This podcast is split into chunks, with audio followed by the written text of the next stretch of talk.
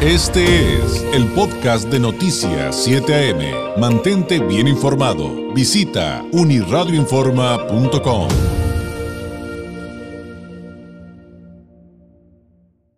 a días de que culminó la cumbre de los líderes de América del Norte y que ya hubo oportunidad de leer un poquito más eh, lo sucedido y, no solamente en cuanto a los simbolismos, sino a la letra chiquita de los acuerdos. ¿Cuál, cuál sería el verdadero balance? Eh, pues eh, para para este tema. Por supuesto que vamos a hablar con una experta. Me da mucho gusto tener la oportunidad de volver a platicar con Ana Gutiérrez. Ella es coordinadora de Comercio Exterior y Mercado Laboral del Instituto Mexicano para la Competitividad, INCO. Ana, ¿cómo estás? Muy buenos días. Hola David, buenos días. Muy bien, espero que tú también. Sí, muchísimas, muchísimas gracias. Que, por cierto, todavía se vale, día 19, ¿no? Desear eh, un excelente 2023 a todos. También tú, Ana, que tengas un 2023 eh, de, de, éxitos. Pues platícanos, platícanos. Eh, una vez que ya pasaron algunos días de que concluyó esta cumbre que, que comento y ya podemos, este, quizá verlo de manera más fría, ¿qué podemos rescatar? Pues mira, creo que, como decías, buena parte de este tipo de cumbres y este tipo de reuniones es el simbolismo, ¿no? Que no tiene nada de malo.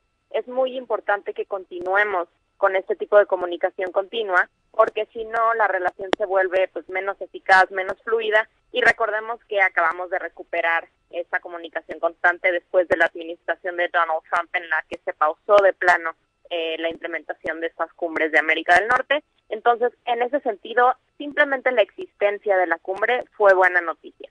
Y sí vimos algunos acuerdos y compromisos que salieron ya después de que platicaron los tres líderes. En particular, uno que pues llamó la atención y fue de los más sonados es este foro trilateral para eh, adaptar nuestras industrias a las necesidades del sector de semiconductores para poder atraer inversión y, fortalecer esa cadena de valor y esa cadena productiva entre México, Estados Unidos y Canadá. Entonces creo que ese es uno. Ya sabíamos que como región nos teníamos que adaptar a este tipo de necesidades que ahorita no tenemos cubiertas y esto se refleja en este compromiso de organizar el foro para semiconductores en la región que va a tener pues ahí muchas actividades para hacer investigación de lo que necesitamos en los países, identificar oportunidades, etcétera. Entonces creo que ese es uno y se habló por supuesto de los temas de seguridad, migración y hubo aquí un tema que pues fue un poco ríspido, el tema de la energía, la energía limpia, en particular por los problemas que ahorita México tiene con Estados Unidos y Canadá respecto a su política energética. Entonces creo que ese es el balance y más que nada esta cumbre nos deja pensando en lo que necesitamos como región para realmente crecer más y volvernos más competitivos, ¿no? Entonces de eso podemos ver ahorita, porque recordemos que los tres países miembros del TMEC, que son los que estuvieron en esta cumbre, son realmente un bloque importantísimo. Aportamos 28% del PIB de todo el mundo y somos un bloque económico 50% mayor, mayor que China, 55% mayor que la Unión Europea, representamos 6% de todo el comercio del mundo. Entonces, sí hay ahí una fortaleza que todavía no hemos sabido aprovechar al máximo. Sin duda, importantísimo y qué cifras tan impresionantes eh, las, las, las, que nos comentas, Ana. Y, y, en la fotografía un poquito más amplia, pues digamos que muchos habló acerca de, de consolidar eh, esta situación de lograr una región económica eh, pues próspera, digamos, de, de, crecimiento en momentos muy difíciles y en los que pues, pues muchos han comentado que viene una recesión leve, pero viene una recesión leve por lo menos en Estados Unidos. Y eso nos lleva a otro de los temas creo que no sé si sea necesariamente el más importante, pero que ha sido muy mediático y que es el del famoso nearshoring y cómo y cómo realmente pudiéramos aprovechar los tres países em, este tipo de actividades y que tiene que ver como eh, lo platicas en, en, tu ensayo publicado en Animal Político y por supuesto ahí en, en IMCO, eh, tiene que ver con las conexiones entre ambos países por todas las vías. Sí, exactamente. Creo que ese es un tema que llevamos ya tiempo hablando y nació a raíz de la crisis primero sanitaria, luego económica, luego el tema eh, de los conflictos geopolíticos, la invasión de Rusia a Ucrania. Entonces, eso nos ha hecho ver que necesitamos atraer de cierta manera producción, empleo, inversión a la región y para eso es el nearshoring, ¿no? Nearshoring nos habla de la cercanía de las cadenas de valor, de tener cerca a nuestros productores de insumo, a la gente que nos va a dar este tipo de insumos y productos eh, fundamentales. Y para eso creo que sí es necesario ir más allá del discurso de la comunicación. Ahí sí no podemos nada más hablar del nearshoring y juntarnos en una cumbre y traer a todo el equipo, que está muy bien, es muy necesario, pero tenemos que ya echarle ganas y hacer esfuerzos más concretos, ¿no? Y para eso tenemos que fortalecer, por un lado, el Estado de Derecho, por otro lado, nuestro capital humano conjunto y por otro lado, que es el que comentas, la infraestructura que tenemos para conectar nuestros tres países. Y ahí tenemos algunos retos en, en los tres, las tres maneras de conexión, ¿no? Tenemos retos en México en particular para las conexiones aéreas, ¿no? Nosotros tenemos ahí algunos temas eh, en materia de nuestra categoría de seguridad aérea por parte de la Administración Federal de Aviación de Estados Unidos que nos impide hacer más y más vuelos y si no podemos sacar más vuelos de carga y de pasajeros del país, no podemos incrementar nuestra participación naturalmente en las cadenas productivas, ¿no? Entonces, ese tema lo tenemos que tratar y lo tenemos que tratar con políticas y medidas pues útiles, ¿no? No necesariamente inversiones en aeropuertos que no atraen mucho y no incrementan mucho en términos de competitividad. También está el tema de la logística por los océanos, eh, porque ahí también no estamos aprovechando, y esto es reto tanto de México como de Estados Unidos, que tienen unas políticas, políticas ahí medio proteccionistas que no permiten que los buques mercantes vayan de ciudad en ciudad en Estados Unidos.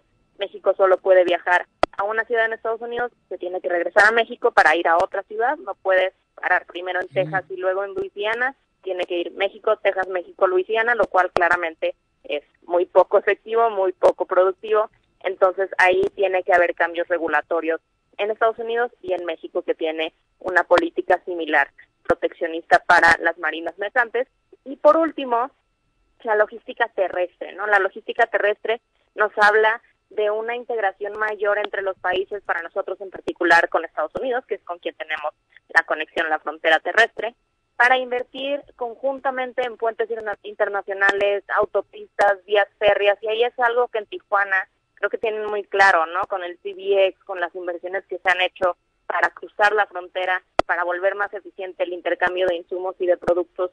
Entonces, eso lo tenemos que hacer ya más a nivel federal, a lo largo de toda la frontera, que en frontera creo que todos tenemos más claro eh, cómo funciona bien la relación con Estados Unidos y cómo tenemos que ir en conjunto, pero imagínate entonces cómo sería esa inversión y ese crecimiento si fuera una política federal.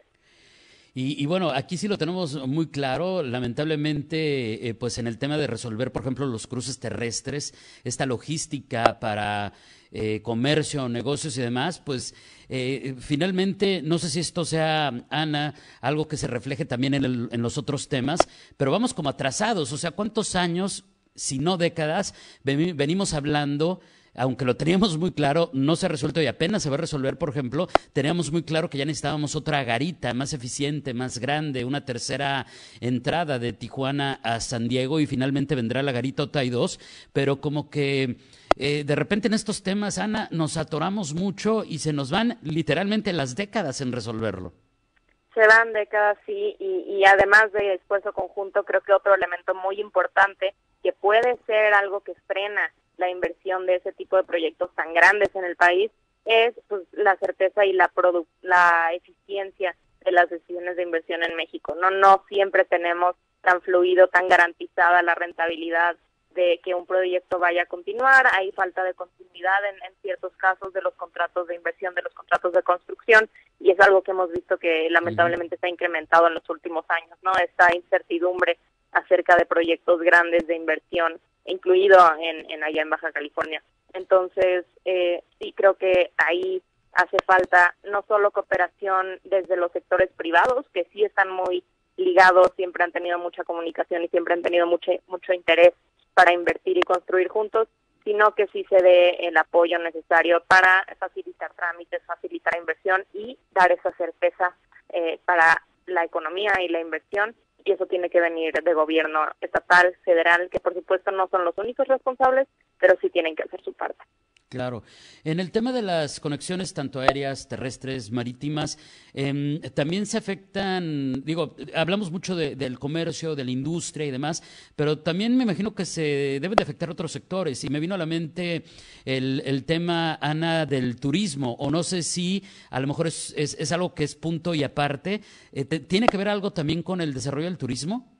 No, por supuesto, tiene que ver en particular el aéreo, eh, tiene muchísimo que ver en materia de qué tanto conectamos más las ciudades de México, las que vayan eh, creciendo más y las que vayan teniendo más ingreso para las personas de manera que les permita viajar eh, y que haya vuelos suficientes para que ellos lleguen a las ciudades que quieren en Estados Unidos, eh, porque siempre es necesario ir aumentando la cantidad de vuelos conforme va creciendo la gente, va creciendo la cantidad de personas que quiere viajar. Entonces, sí, ese tema pues es fundamental para la fortaleza turística, no solo de nosotros para allá, sino de allá para acá, ¿no? Si tampoco incrementas vuelos de Estados Unidos a México, pues le quitas un poquito de poder al potencial de crecimiento de las regiones más turísticas de acá de México, ¿no? Ya sea en el norte, en el centro o en el sur. Eh, entonces sí es un tema para el incremento turístico en el país y también el tema de las fronteras es un tema para el incremento de cruces ya sean de varios días o nada más de un día, de turismo estadounidense en México y viceversa. Entonces, sí, son temas como muchos temas económicos, ¿no? Que abarcan muchos issues, abarcan muchos eh, sectores y eh, si tratas uno de esos temas, puedes solucionar broncas en, muchos otros sectores. Y como, y como bien dices, es, es, de aquí para allá y de allá para acá. Aquí lo tenemos también muy claro. Eh, y si no, pues cuando ha estado cerrada, cuando ha estado cerrada la frontera, pues basta un par de días para que quiebren los negocios del sur de California por el consumo que tenemos, sobre todo los fronterizos, pero también en muchas otras partes del mundo ahí y, no y no y, pues no había desplazamiento. Nos están pidiendo Ana del público que por favor te pregunte que qué piensas que va a suceder con el tema de la energía limpia que comentabas hace un momento, que porque hay una disputa, pero que cuáles son eh, eh, que cuáles son las previsiones, que qué podemos esperar eh, respecto a en qué en qué va a concluir esta esta situación que finalmente se ha convertido también en un conflicto. Pues mira, ahorita está incierto, incierto ese conflicto porque no sé si recuerdas que ya va, van varios meses desde que se pidieron las consultas eh, en materia de esta política energética de México que no solo no da prioridad y cierra el mercado privado a el tema de las energías limpias, sino que pues intenta mantener todo el tema eléctrico y energético en empresas eh, públicas, ¿no? Del gobierno. Entonces, ese tema ya pasó el plazo de 45 días que teníamos para dar consultas y para estar discutiendo con Estados Unidos y Canadá, venció desde el 3 de octubre. Entonces ya van varios meses en los que hemos continuado en consultas y no ha habido, han estado de cierta manera reacios Estados Unidos y Canadá para ya pasar a la etapa más contenciosa, un poco más ruda, que es la etapa del panel de investigación. Entonces ahí parece ser que todavía están intentando buscar eh, una resolución, eh, digamos, más diplomática, menos, menos contenciosa, menos agresiva, por decirlo de una manera. Eh, entonces veremos si lo logran, ¿no? Ha habido mucha plática, muchas pláticas en días recientes con Rocionale Bartlett, buen rostro de la Secretaría de Economía, con altos mandos de Estados Unidos y Canadá, en particular también con empresas grandes de Canadá que se ven afectadas por esa política.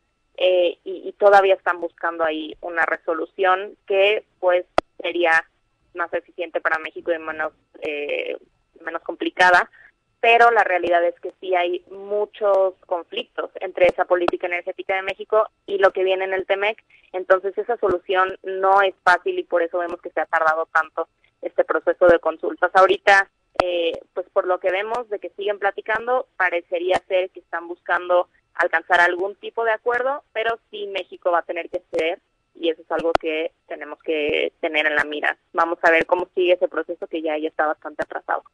Claro. Eh, pues Ana, te agradezco enormemente este tiempo, esta explicación. ¿Con qué podríamos cerrar? Un, te pediría un mensaje a manera de conclusión después de esta plática. ¿Cuál sería, digamos, el, mensaje global con el que nos tenemos que quedar en este momento, luego de la cumbre y, y de estos temas que de los que ya aprendimos gracias a ti un poquito más? Pues mira, yo creo que el mensaje principal sería mantengamos la narrativa, mantengamos la comunicación, siempre es importante, pero lo más importante es la acción. y ahí podemos ver un buen ejemplo en Tijuana, en Chihuahua, en Nuevo León, etcétera, eh, de cómo las acciones sí llevan a resultados, sí llevan a mayor integración de nuestros dos países y eso es algo que eh, a nivel federal tenemos que tomar como ejemplo para tomar más acciones y hacer esfuerzos mucho más concretos que lleven a resultados reales y que no nada más se queden en compromisos. Entonces, comunicación sí, compromisos sí, pero esfuerzos concretos es más importante. Ana, muchísimas gracias. Un abrazo a la distancia. Excelente jueves. Buenos días. Igualmente, excelente jueves. Es Ana Gutiérrez, coordinadora de Comercio Exterior y Mercado Laboral del Instituto Mexicano para la Competitividad IMCO. Este fue el podcast de Noticias 7am. Mantente bien informado. Visita unirradioinforma.com.